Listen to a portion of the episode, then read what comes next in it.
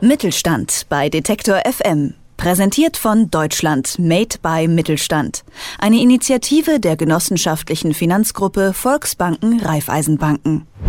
Für die kleine kreative Neugründung, aber auch für den Weltmarktführer mit 500 Mitarbeitern, für den Maschinenbauer genauso wie für das kleine Landhotel, für den Arzt, den Architekten, den Handwerker und auch für den Hausmeisterservice, für den Mittelstand. Das sind 99,6 Prozent der Betriebe und Unternehmen in Deutschland. Für die alle soll sie ein Ohr haben. Die Mittelstandsbeauftragte der Bundesregierung.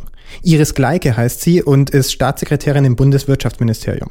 Mein Kollege Markus Engert hat sie getroffen und als erstes gefragt, was macht denn eine Mittelstandsbeauftragte der Bundesregierung? Naja, sie ist deshalb da, damit die Mittelständler eben auch eine Ansprechpartnerin hier im Ministerium haben. Die haben natürlich alle nicht die riesigen PR-Abteilungen oder die Kontakte sehr häufig, äh, so dass es jemanden gibt im Haus, der mit Gesicht und Namen auch zur Verfügung steht. Wir versuchen natürlich sehr stark im Kontakt zu sein vor Ort, weil dieser Austausch, äh, der ist sehr, sehr wichtig, wenn Mittelständler erzählen, welche Probleme sie haben, im ganz konkreten. Äh, wir müssen es dann umsetzen, wir müssen es dann ein Stück abstrahieren, damit es auf alle irgendwie passt. Äh, aber es ist wichtig für die Arbeit, äh, im Kontakt zu bleiben und nicht zu sagen, haben wir jetzt was Schönes gemacht, bleibt jetzt so für die nächsten fünf Jahre, kann in einem halben Jahr ganz anders aussehen. Was sind so die ganz großen Baustellen im Moment im Mittelstand? Was kommt da an Rückmeldungen? Wo sind Sie gerade aktiv? Also die große Sorge der Mittelständler war in der Vergangenheit das Thema Finanzierung. Das ist im ich sage jetzt mal, normalen Geschäftsbetrieb im Moment aufgrund der Zinsen äh, eher nicht so das vordergründige Thema. Da äh, beim Thema Finanzierung haben wir eher das Gründungsthema uns anzuschauen. Also wie können wir äh, Menschen, die gründen wollen, äh, tatsächlich besser unterstützen. Da haben wir auch gute Programme, Gründerfonds und so weiter. Äh, und es geht äh, um das Thema Wagniskapital, also die nächste Stufe des, des Wachstums, wo, wo quasi noch nicht etablierte Firma da steht, aber wo auch nicht mehr äh, sozusagen die, die Gründungssituation ist. Das Thema Fachkräfte wir haben kein, sag jetzt mal, generelles Fachkräfteproblem im gesamten Bundesgebiet, aber es gibt Regionen in Ost- wie Westdeutschland, wo tatsächlich schon Fachkräfteengpässe entstehen. Äh, da versuchen wir den Unternehmen zu helfen, weil die eben nicht die Personalabteilung haben, weil die auch nicht die freien Finanzmittel haben. Da versuchen wir über Portale, über äh, andere Möglichkeiten, äh, den Mittelständlern zu helfen. Und das Thema Digitalisierung nimmt äh, zunehmend an Fahrt auf. Wir reden schon lange drüber.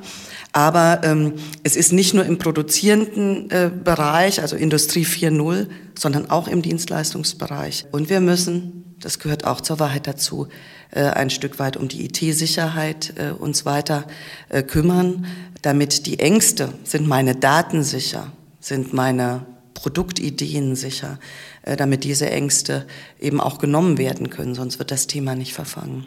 Das sind viele Baustellen, wo ein typischer Mittelständler von sich aus jetzt gar kein Know-how mitbringt. Ne? Datensicherheit, IT-Sicherheit, Industrie 4.0. Auch beim Fachkräftemangel, äh, wenn wir zum Beispiel über, über internationale Fachkräfte sprechen, auch Sprachbarrieren, interkulturelle Kompetenz. Muss man mehr in Bildung investieren und weniger in, in Wachstum? Also ich habe immer was dagegen, wenn man sagt entweder oder. Ich glaube, es braucht beides. Wir müssen äh, unsere Systeme, die wir haben, die ja auch gut laufen, die ja zum Beispiel in der dualen Ausbildung äh, tatsächlich auch international äh, beäugt werden und gesagt wird, ey, das, das machen die aber toll, die haben da ein klasse Ausbildungssystem. Wir müssen aber, wenn sowas hoch äh, ploppt, müssen wir natürlich auch gucken, äh, welchen Stellenwert haben beispielsweise äh, digitale äh, Bildungsinhalte in der Ausbildung. Es ist nicht mehr so, äh, dass äh, die Fräsmaschine jetzt mal äh, von der Geschichte her nur CNC ist, das ist sozusagen ja schon äh, sehr modern, sondern es geht jetzt weiter. Was passiert eigentlich, wenn sich das alles selbst steuert, wenn da äh, in Echtzeit Informationen da sind?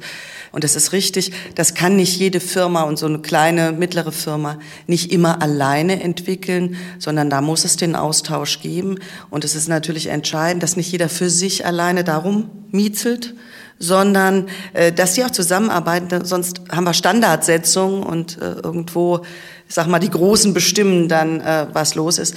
Wenn wir über das Thema Fachkräfte reden, müssen wir natürlich reden darüber, wie wir unser inländisches Fachkräftepotenzial heben. Äh, wir brauchen aber auch Fachkräfte aus dem Ausland. Das sagen mir die Unternehmerinnen und Unternehmer immer wieder.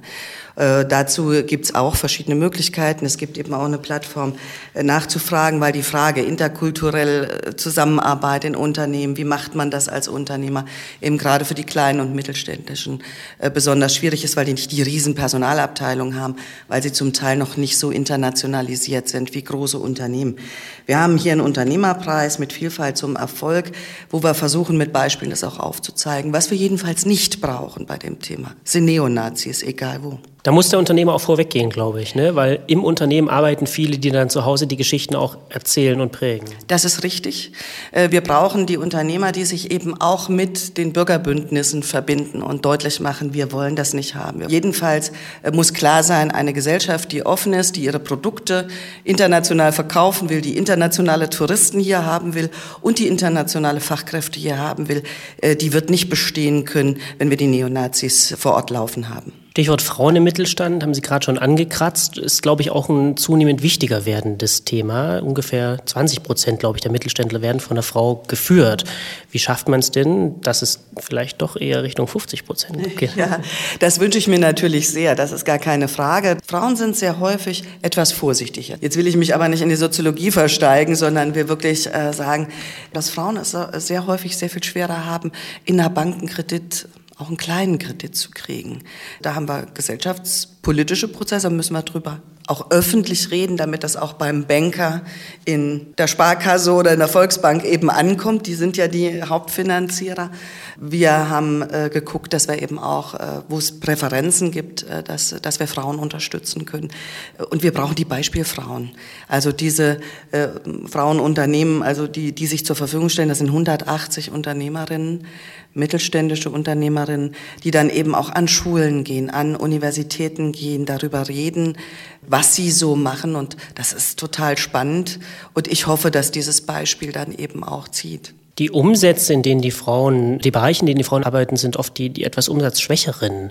Wie schafft man es denn irgendwie da diese typischen Männerdomänen, Kfz-Technik zum Beispiel, Mess- und Regeltechnik, diese typischen Männerkisten, wo die Umsätze auch gemacht werden. Wie bricht man dieses Eis? Äh, das kann man nur brechen, indem man tatsächlich äh, Frauen auch in technischen Berufen stärker ausbildet. Wir müssen den Mädels äh, auch in der Schule den Mut machen, dass Physik und Chemie also kein Teufelswerk ist, sondern dass das Spaß machen kann.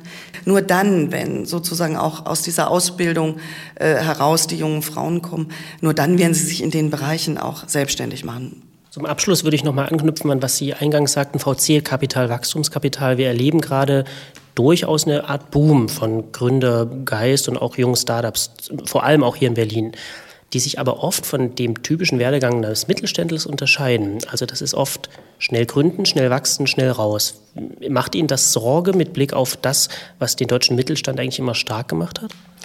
Nein, das macht mir keine Sorge. Das hat es eigentlich immer gegeben. Es ist jetzt vielleicht ein bisschen stärker unter Beobachtung. Und es gibt natürlich Branchen, wo das auch sehr viel stärker zu Buche schlägt, weil es einfach in der Branche liegt. Ja, also nein, Sorgen macht es mir nicht, äh, wenn diese diese Unternehmen weiter bestehen, äh, dann unter Umständen äh, eben auch in größeren Einheiten mit aufgehen, wenn sich solche Geschäftsideen durchsetzen. Und wir brauchen bei den Unternehmerinnen und Unternehmern auch das Bewusstsein, dass es nicht schlimm ist, jemanden mit einer stillen Beteiligung drinne zu haben. Es ist wie Eigenkapital, aber sehr häufig ist es so, dass jemand sagt, oh, da bin ich nicht mehr mein eigener Herr und das will ich eigentlich nicht so haben.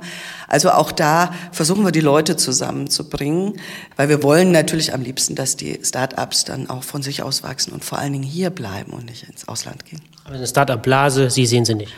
Nein, ich sehe die so nicht. Also äh, ich bin eigentlich froh, dass wir, nachdem nun alle Welt immer darüber geredet hat, oh Gott, und es gibt keine Gründer mehr und Deutschland also überaltert und natürlich ist die Gründerszene die, die unsere Wirtschaft quasi motiviert nach, nach Neuem und ähm, Jetzt wird sehr viel darüber geredet. Natürlich dort, wo äh, die Start-up-Szene besonders stark ist, hier in Berlin. Das ist in anderen Landesteilen äh, ja leider nicht so. Insofern sehe ich da jetzt nicht eine Blase oder sowas. Das sagt Iris Gleike. Sie ist Mittelstandsbeauftragte der Bundesregierung. Egal ob junge Gründer, IT-Sicherheit, mehr Frauen auf den Chefsesseln oder Fachkräftemangel, mit all diesen Mittelstandsthemen befasst sie sich. Mit ihr darüber gesprochen hat mein Kollege Markus Engert. Mittelstand bei Detektor FM. Präsentiert von Deutschland Made by Mittelstand. Eine Initiative der genossenschaftlichen Finanzgruppe Volksbanken Raiffeisenbanken.